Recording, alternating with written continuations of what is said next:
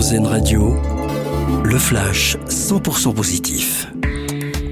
Bonjour à tous. Le premier taxi aérien électrique a volé au-dessus de New York. C'est dans l'état du Vermont qu'a été développé cet appareil de la société Beta Technologies.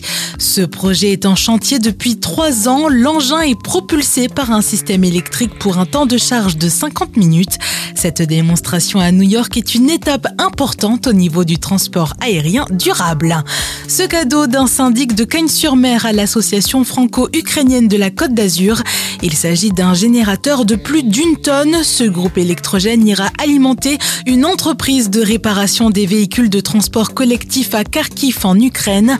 À cela s'ajoute du matériel offert par un cabinet stomatologique ainsi qu'aux nombreux dons des Azuréens dont la générosité n'a jamais faibli depuis le début du conflit avec la Russie.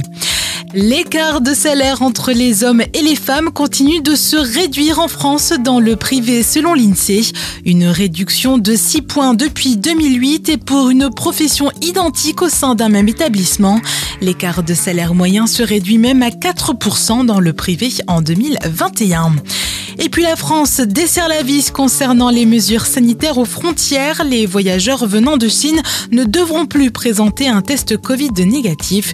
Une mesure mise en place début janvier face à la flambée des cas dans le pays asiatique. Bonne matinée à tous à l'écoute d'Airzen Radio. Vous venez d'entendre le flash 100% positif d'Airzen Radio. L'autre actualité.